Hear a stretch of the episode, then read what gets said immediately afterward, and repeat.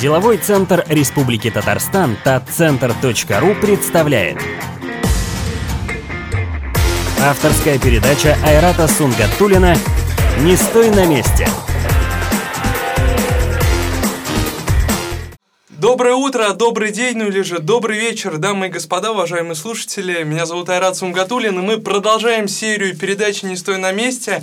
И сегодня у нас уже 33-й выпуск нашей передачи. Сегодня в гостях заместитель министра юстиции Республики Татарстан Надежда Рогозина. Надежда, добрый день. Добрый день. Спасибо, то, что нашли время, спасибо, то, что приехали к нам в студию.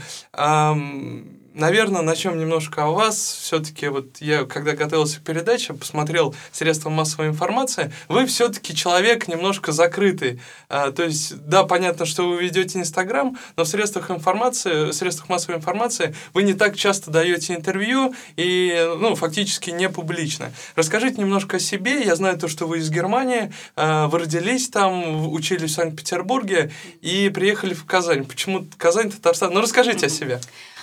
А, я живу в Казани с 2002 года. Родилась я действительно в Германии. После этого, в общем-то, у меня папа военный, очень долго мы переезжали по разным городам. Пред, перед Питером мы жили в Новосибирске. На самом деле я оттуда уезжать не хотела, но так вот потом получилось, что мы переехали в Санкт-Петербург. Это всю свою сознательную жизнь а, до 2002 года я жила именно в Санкт-Петербурге. То есть я считаю, что это мой родной город. Все-таки город номер один, в котором живут мои родители, моя сестра. И, в общем-то, естественно, как бы возвращаясь туда, я понимаю, что это вот частичка меня именно живет в этом городе. А потом а, получилось, у меня был такой не совсем хороший опыт, а именно я вышла замуж, переехала сюда, развелась, но осталась. Вот, поэтому с 2002 года, в общем-то, я живу здесь. А, ну, когда я вспоминаю, сколько я живу здесь, я понимаю, боже, как это долго. Но насколько Казань мне родной город, э, я не могу сказать вот сто процентов, что это родной город. Видимо, человек, когда долго где-то живет, ему просто становится в определенной мере комфортно. Сейчас у меня здесь есть свой круг общения, мои коллеги, мои подруги. Э, в общем-то так.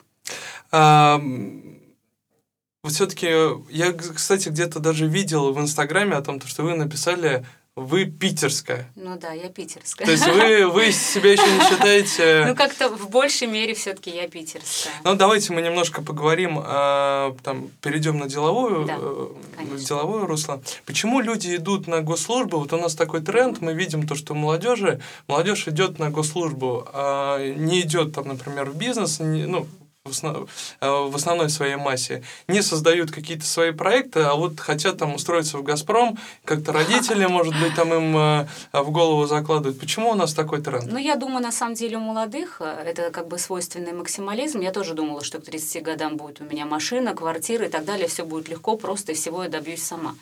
А, я поступила, я окончила таможенную академию в Санкт-Петербурге. А, у меня юридическое образование. Я училась в аспирантуре, но, к сожалению, не защитилась. Ну, не знаю, к сожалению или к счастью, это, в общем-то, мне кажется, в большей мере были амбиции моего папы по поводу а, защиты и вообще этого статуса. А, после этого я 8 лет работала в татарстанской таможне в юридическом отделе, а потом уже вот 6 лет я работаю в должности заместителя министра. А, мне сложно сказать, лично для меня я считаю, что я не представляю, как бы вот меня сейчас выкинули в свободное плавание, и я придумала что-то свое. Меня восхищают люди, которые сегодня выживают в условиях кризиса. Ну, наверное, да. Я не экономист, но, как говорят, да, кризис все-таки есть. А, мне кажется, мы видим сегодня на рынке, что там ряд заведений закрываются, какие-то фирмы закрываются. Я думаю, все-таки а, есть определенные сегодня сложности. Вот мне кажется, это сложно. Сгенерировать что-то такое непохожее – и уметь а, поддерживать это на высоком уровне, чтобы действительно быть конкурентными, мне кажется, это сложно. Но госслужба, мне кажется, сегодня, как бы молодежь все думают о том, что как легко на госслужбе и просто, а госслужба это далеко не легко и просто. Людям кажется, что там, если ты заместитель министра, то это все тоже так легко и просто, и за этим, за этим ничего нет. За этим стоит действительно титанический труд – и э, я считаю, если человек, э, занимая ту или иную должность, относится к своей работе с душой, э, вкладывая, там, я не знаю, свой потенциал в это, то это не может быть легко. То есть это действительно мы проводим на работе очень много времени. Скажите, пожалуйста, что бы вы поменяли, если бы у вас была возможность в этой большой бюрократической машине под названием власть, если была бы у вас такая возможность? Ой, ну мне сложно говорить как бы за всех. Я всегда считаю, и это мнение и на, моего руководителя, мы действительно должны быть открыты. И мы, когда люди приходят к нам на своем уровне, я не могу говорить там за моих коллег, допустим, да, а мы, я работаю и занимаюсь вопросами материально-технического обеспечения мировых судей. То есть мы, у нас 625 э, госслужащих сегодня, и, соответственно, мы хотим, чтобы, когда люди приходят с какими-то чаяниями к нам, жалуясь там, например, на работников аппарата мировых судей, чтобы они видели, что с нашей стороны есть обратная связь, чтобы они... Но на самом деле к этому люди относятся скептически, когда, например, там мне звони... звонил однажды один гражданин, он говорил, вот там хамство есть, там вот бывают такие случаи. Я ему рассказала, ну я ему реально полчаса рассказывала о том, как мы боремся с этим. И он а, очень скептически, как бы после моего длинного спича, ему показалось, что, ну, как бы я так почувствовала, ему так показалось, что я вот как вот тот самый чиновник, какие-то там громкие слова говорил и так далее, но это не так. То есть это мое личное отношение к этому. Если я к этому лично отношусь так, потому что я всегда работников аппарата, но я вам потом попозже расскажу как бы о своей работе, да, а, мы к этому, я думаю, плавно перейдем, а, как мы людей ориентируем, что приходя в суд, люди приходят со своими чаяниями, проблемами и так далее. И поэтому, если мы будем относиться к людям неуважительно, некорректно, я всегда говорю, свои негативные эмоции нужно оставлять где-то. Мы не можем себе позволить встречать людей в суде, а, то есть в общем-то, с какими-то негативными вещами, и мы должны уметь профильтровывать. Ну и вот работники аппарата всегда говорят, что, конечно, самое сложное в суде, в работе в суде, это именно как раз-таки это, потому что люди приходят уже раздра- раздраженными в суд. Вот. Но этот э, гражданин, он, послушав меня, он подумал, о, как она красиво говорит. Но на самом деле это не просто красиво говорит, это действие, это работа. Мы так ориентируем работников аппарата, мы проводим и курсы повышения квалификации, постоянную учебу и так далее. Так вот, каждый чиновник на месте, на своем, он должен быть открыт, доступен и, э, конечно, я понимаю, что вот этот, э, эта бюрократия, о которой вы говорите, она, конечно же, есть. Вот. Э, я сама, как, в общем-то, обычный человек, когда прихожу куда-то, иногда, например, с этим сталкиваюсь. Но а, я думаю, в любом случае сегодня все идет к тому, чтобы это было прозрачней, и там тот же народный контроль, программы, которые существуют, они призывают к тому, что граждане проявляли активность свою, да, и, в общем-то, били в колокола, когда есть какие-то проблемы. Но у нас граждане не всегда в общем-то, проявляют это. Мы всегда хотим, чтобы, приходя в суд, если люди чем-то не удовлетворены, обращались. Обращений не так много. А это та самая обратная, обратная связь. В 2015 году вы проводили прием граждан, насколько я знаю, и принимали людей в Зеленодольске. Uh-huh. А, вообще, насколько люди отличаются в районе, ну, к примеру, mm-hmm. да, возьмем Зеленодольск, и от людей, которые живут в республиканских центрах, как mm-hmm. Казань, Набережные Челны, а, все-таки, я, потому что когда общаюсь с предпринимателями, а, бизнесмены говорят, да мы, например, мы здесь себя хорошо чувствуем, потому что в районах невозможно делать бизнес, mm-hmm. люди другие, понимают продукт по-другому. Есть все-таки вот эта разница, вы общаетесь mm-hmm. с ними, в том числе, чувствуете ли вы, и если есть разница, то в чем эта разница? Нет, ну, в принципе, люди везде совершенно разные, есть специфика в каждом районе. У нас э, здания мировых судей и судебные участки в каждом районе, и, соответственно, я очень много езжу по республике, э, общаюсь. Даже работники аппарата, то есть везде свой менталитет. Где-то в районах говорят исключительно по-татарски, да, и, соответственно, задавая вопросы, например, по-русски, им, естественно, как бы сложнее выразить свою идею там и мысль. А, к сожалению, у нас люди не все а, действительно грамотные, а, в части там, юридических каких-то вопросов. И очень часто, приходя на прием, люди делают как? Они приходят, и тебе говорят вопрос. Я говорю, а куда вы обращались? И люди говорят, нет, а я никуда не обращался. Я говорю, ну нет, вот вам нужно там, вот я выстраиваю какую-то цепочку, да, как, какие людям нужно, а, допустим, действия предпринять в том или ином случае. Вот. Ну да, то есть есть как бы вот в основном люди приходят и говорят, вот я никуда не обращался, но у меня вот такая проблема. Это в районах. То есть, например, в Казани действительно человек говорит, я ходил туда, вот обращался туда, вот какие дальнейшие действия. Ну, я не скажу, что, например, в Казани, например, более юридически грамотные люди приходят ну, совершенно разные. Совершенно разные, как бы наш вопрос в том, чтобы подсказать человеку, куда двигаться дальше. Вы про татарский э, начали да. говорить, вы говорите на татарском? Я к своему стыду знаю, э, меня призывают, конечно, у меня дочка говорит по-татарски, у меня угу. был, ну, то есть ребенок рожден в смешанном браке, у меня дочке 15 лет, а она как бы на бытовом уровне общается, да, и, соответственно, круг общения у нее, естественно, все в основном это татарские ребята. Вот. А я на уровне базовом какие-то слова знаю и уже э, привыкла к тому, что, в общем-то, все происходит на двух языках.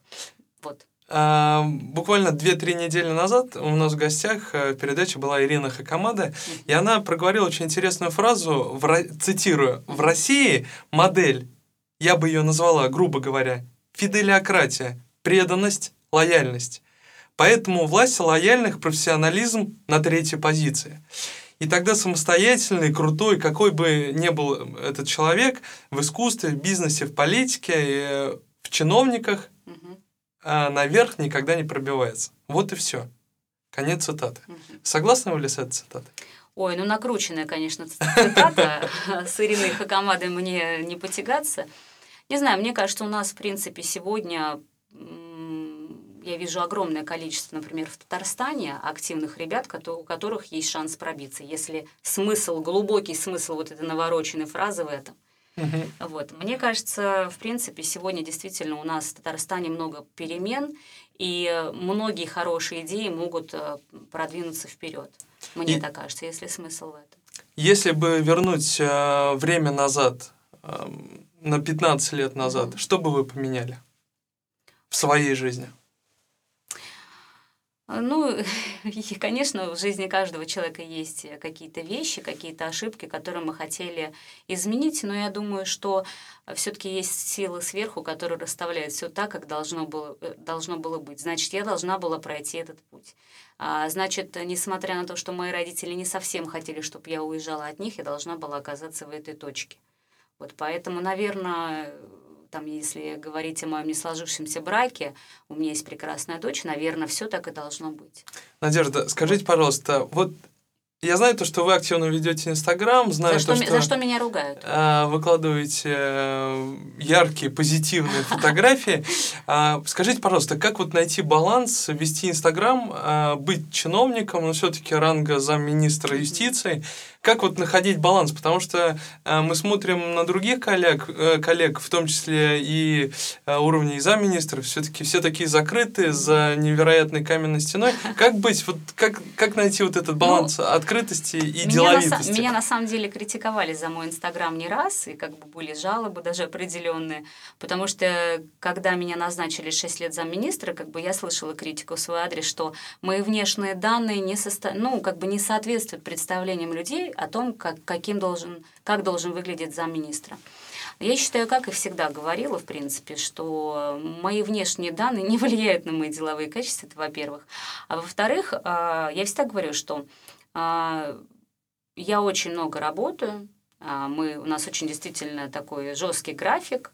Я по жизни очень открытый человек, я не знаю, мне кажется, нужно оставаться самим собой и нужно быть проще. Мне папа всегда говорил, сегодня ты на должности, завтра ты без нее.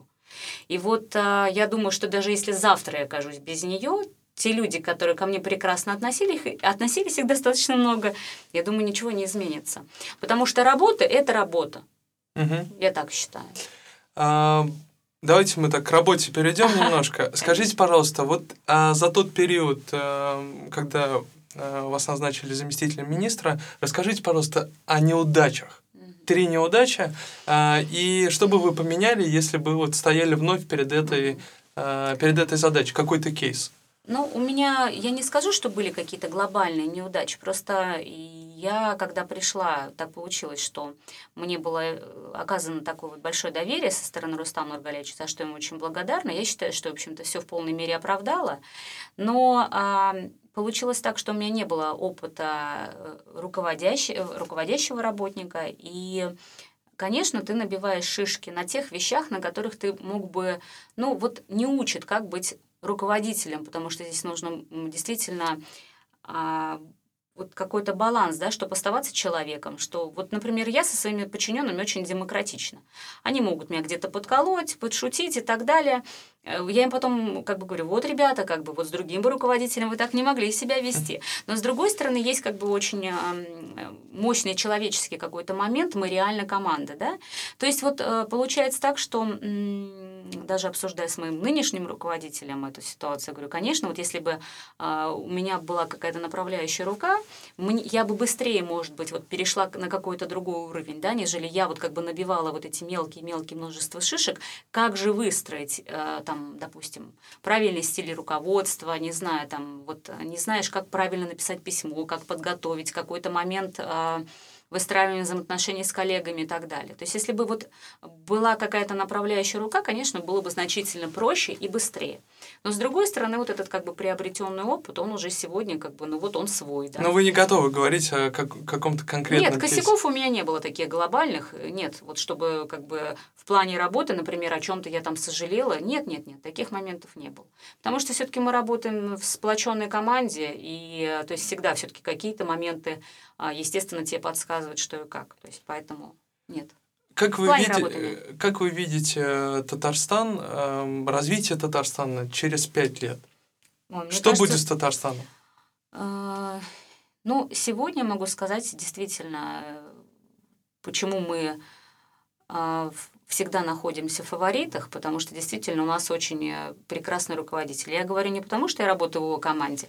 Я не так часто с Рустамом Нургалевичем сталкиваюсь в своей как бы, каждодневной работе. У меня очень достаточно такое закрытое, можно сказать, направление. Я все больше верчусь именно в судебной системе, да, в силу как бы специфики своей работы. Но, конечно же, тот тон, который уже сегодня наш руководитель э, задает, мы все действительно как бы подтягиваемся к нашему руководителю. Я, не, я думаю, что мы будем еще более просто процветать, и это прекрасно, потому что мы действительно выделяемся, это здорово. Потому что сегодня у нас в республике создаются хорошие условия. Я удивляюсь, когда я приезжаю. Помню, когда 6 лет назад меня назначили на должность, у нас 71 а, сегодня здание в республике, то есть я каждое здание свое прекрасно знаю, в которых размещаются судебные участки мировых судей. И э, я помню, была очень удивлена, то есть как бы я жила всю жизнь в Санкт-Петербурге, и я не знала, что в районах может быть такая активная жизнь. Я помню просто шок мой, когда я выехала в Буинск, у нас там здание э, находилось, ну, прямо в центре Буинска. И когда, значит, я смотрю, в 9 утра район, и там такая движуха мощная, все куда-то идут, торопятся, думаю, боже мой, и в районах куда-то все торопятся. Я была очень удивлена. Сейчас как бы уже другое как бы, да, восприятие этого всего. То есть сегодня, выезжая в район, у нас в районах везде, там, не знаю, крутые баскетбольные площадки, парки, скверы, там, бассейны, ледовые дворцы, не знаю, то есть даже в районе люди имеют возможность жить полноценно, активно и, в общем-то, прекрасные действительно условия создаются, это здорово. Вот, конечно, там есть как бы свои проблемы, естественно, да, там это и создание рабочих мест и так далее, то есть об этом, обо всем нужно думать, но сегодня, я считаю, у нас есть куда двигаться вперед, но и сегодня уже очень много сделано. Как, задерж... как задержать молодых ребят в селе, чтобы они э, остались именно там? Ну, это сложно. Я, например, вот думаю, как бы всегда смогла бы жить в районе, думаю, вряд ли. То есть, мне кажется, это естественный процесс развития, почему молодежь сегодня уезжает. Им хочется других перспектив. Это естественно угу. и, наверное, не знаю, как бы мне кажется, это отчасти правильно. Вряд ли, как, ну, я не знаю, не так много ребят, я думаю, которые, отучившись в Казани, возвращаются в район. Но это печально, но это так. Вот, мое мнение. Если вы, э, как вы видите себя через 10 лет, э, может быть министром, может быть э, вице-премьером, э, как вы видите себя и видите ли себе, свое будущее в Казани? Но, а, конечно же, я хочу, и я об этом, в общем-то, не стесняясь э, говорю, я хочу двигаться. Меня, мне задавали компрометирующие вопросы по поводу, хотели бы быть, ми, быть министром, например, юстиции. Говорю, у меня сегодня министр объективно находится на своем месте, поэтому как бы я не, не думаю вот об этой конкретной должности. Конечно, я хотела бы расти, но насчет министра не знаю. А, хочется, чтобы действительно, как сказать, руководство республики отметило мою работу, и э, я хотела бы быть полезной своей республике. То есть э, я считаю, что у меня накоплен опыт, и я считаю, что как бы потенциал у меня достаточно большой, энергии очень много, как я себя похвалила. Дорогие друзья, мы, наверное, потихоньку, к сожалению, у нас э, регламент нашей передачи ограничен во времени. А у нас есть суперская рубрика, рубрика «Вопросы по Марселю Прусту». Mm-hmm. Мы э, задаем в конце нашим, нашему гостю, mm-hmm. наверное, вы знаете, задает такие же вопросы Владимир Владимирович Познер. Mm-hmm. А, на эти вопросы нужно отвечать максимально быстро, коротко, без запинаний. Вопросы нельзя подсматривать. А, хотел бы сказать то, что а, партнерами нашего выпуска является студия звукозаписи Rockert Records и деловой центр Республики Татарстан tatcenter.ru. Спасибо. Надежда, вы готовы? Да, конечно. Всегда. Ваша самая характерная черта? Я очень быстрая. Качество, которое вы больше всего цените в мужчине? Надежность. Качество, которое вы больше всего цените в женщине? Я думаю, тоже надежность. Женщина должна быть, должна быть тылом. Что вы больше всего цените в ваших друзьях?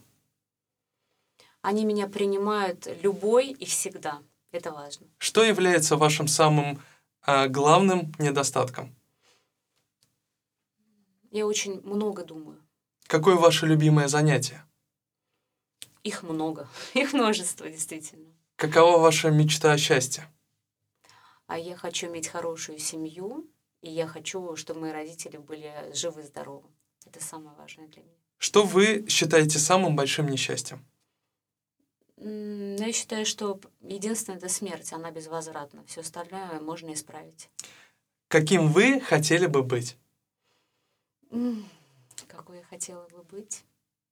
Но я хочу не останавливаться, действительно двигаться вперед, развиваться и самосовершенствоваться. Это важно. Ваш любимый цвет? Я люблю приглушенные тона, но нет одного. Это может быть коричневый, зеленый, но такие спокойные. Ваш любимый цветок? Ой, мой любимый цветок, который дарит любимый мужчина. Ваша любимая птица? Ну, мне нравятся лебеди, красивые. Ваши любимые писатели? Их много, не знаю, последнее я читала Гузель Яхина, она мне очень понравилась, и Ремарк, то есть их действительно много, нет одного. Любимый литературный герой? Ну, одного конкретно нет. А любимые литературные героини? Ну, мне нравилась долго мисс Марпл какая-то, которая расследует что-то. Ну, не знаю как-то. Но одного, одного нету, наверное. Любимые композиторы? Я многогранна. Нет, одного нет все-таки. Любимые художники? Мне нравится Айвазовский, Шишкин. Мне нравится что-то такое понятное и доступное, наверное. Любимая героиня в истории? Ну, Жанна Дарк, она, наверное, многим нравится, да? То есть, в общем-то, собирательный образ такой. Храбрый и бесстрашная женщина. Любимые имена? Ой.